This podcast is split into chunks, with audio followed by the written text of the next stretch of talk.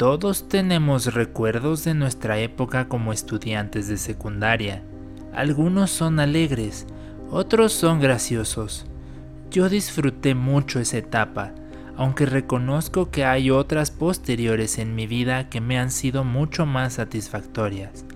Mi recuerdo más grabado de mi época como estudiante de secundaria es confuso, por decirlo menos.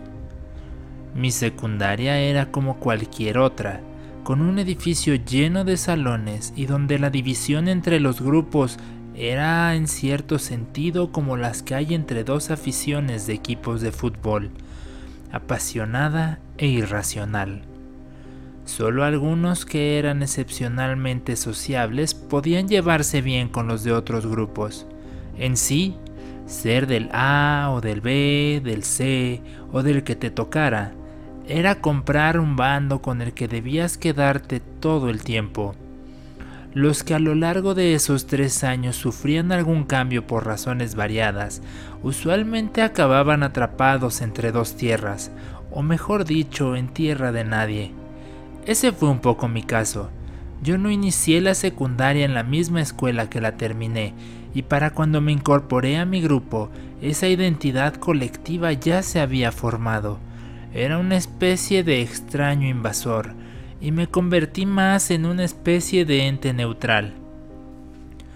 Teníamos un horario típico de escuela, de 7 de la mañana a 2 de la tarde, espacio en el cual teníamos dos descansos, uno de 10 minutos y uno de 20 minutos unas horas más tarde.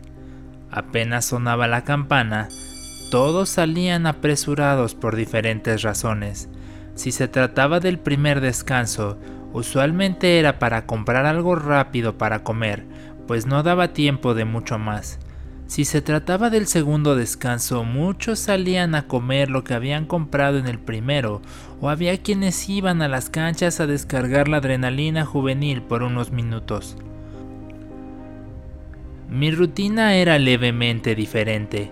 Yo no tenía medios para comprar nada en la escuela y usualmente llevaba mi propio lunch, así que normalmente en el primer descanso salía a dar una pequeña vuelta o me quedaba en mi lugar. Más de una vez lo aproveché para hacer tareas que no hice en casa. El segundo descanso era variado, pues siempre me gustó jugar en las canchas, así que cuando se armaban las retas era común que participara, pero en ocasiones esto no sucedía, ya sea porque no conseguíamos un balón para jugar o alguno de los grupos rivales se adueñaba de las canchas y, como ya dije, nunca tuve ese sentido de pertenencia a uno u otro grupo. Era en esas ocasiones en las que yo buscaba un lugar tranquilo y solitario para comer mi lunch y disfrutar mi soledad por unos minutos. Encontré un lugar en la parte trasera del edificio, en un pequeño pero largo espacio que daba hacia la reja que separaba al exterior de la escuela. Al estar justo en la parte trasera, nadie ponía atención a ese lugar y siempre gozaba de una buena sombra, algo que era un requisito indispensable para hacer mi guarida.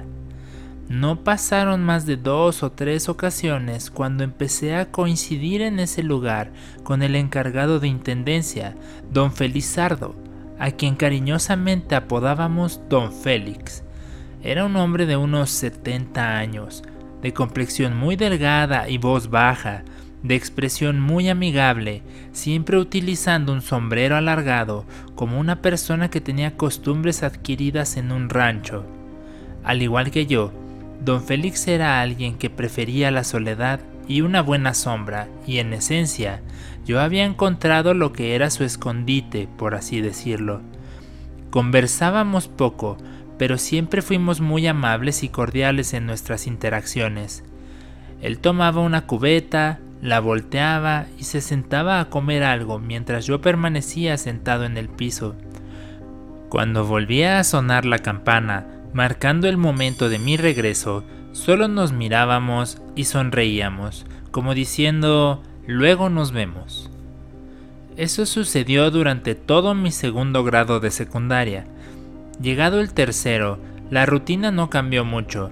No puedo decir que don Félix y yo éramos amigos, Sería más preciso definir que coincidíamos en nuestra soledad. Aún puedo cerrar mis ojos y ver la escena habitual. Él, sentado en su cubeta, y yo en el piso, así como un rastro de cáscara de pepita que era su botana predilecta.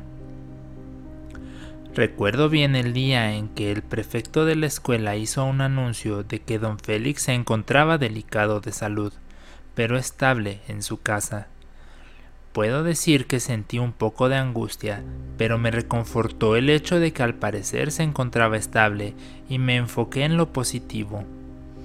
Un par de días después me encontraba yo en mi lugar habitual, comiendo mi sándwich y atípicamente tomando refresco. Ese día me había podido dar el lujo de comprarlo. Llegó don Félix y tomó su cubeta. Se sentó y me sonrió. Le pregunté, Hola, don Félix, ¿cómo ha estado? ¿Ya se siente mejor? A lo que me contestó con un, Sí, ya me siento mejor. Traía un dolor fuerte en el pecho, pero ya se me pasó. Felices y en silencio, seguimos con nuestra rutina. Regresamos a la dinámica del silencio los días siguientes, compartiendo un espacio que era refugio para ambos. A la semana siguiente, en la ceremonia de honores a la bandera, que es típica de las escuelas mexicanas, la directora anunció con tristeza que don Félix había fallecido. No dio muchos detalles, pero muchos de nosotros recibimos la noticia con pesar. Al terminar las clases me acerqué al prefecto, una persona a la que por cierto evitaba, pues era alguien muy malhumorado, y tratando de averiguar un poco más le pregunté, ¿qué le pasó a don Félix? Ya se veía mejor, no entiendo cómo le pasó esto. Un poco extrañado me preguntó, ¿cómo que se veía mejor? ¿Lo fuiste a visitar o cómo es que lo viste? A mí me irritó un poco su respuesta interrogativa. No, no, no sé ni dónde vivía, pero lo digo porque pues toda la semana pasada estuvo viniendo y hasta le pregunté y me dijo que se sentía mejor. Me miró con una cara de extrañeza, sacudió la cabeza y me dijo Estás mal, don Félix estuvo en cama todo este tiempo, nunca vino a la escuela, no estés de chistoso. Yo me sorprendí un poco, pero supuse que el prefecto no lo había visto y que hablaba sin saber. Me puse a indagar con mis compañeros y para entonces todos tenían la misma versión. Yo no tenía explicación.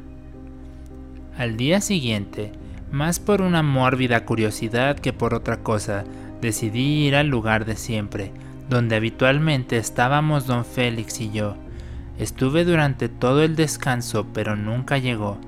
Empecé a considerar que había alucinado todo, hasta que al final de las clases regresé, encontrando la cubeta volteada en el lugar donde siempre la ponía, cáscaras de pepita en el piso y un sombrero que era inconfundible, y a pesar de que no lo volví a ver, entendí entonces que, aún en el más allá, todos necesitamos un espacio que nos haga sentir en paz.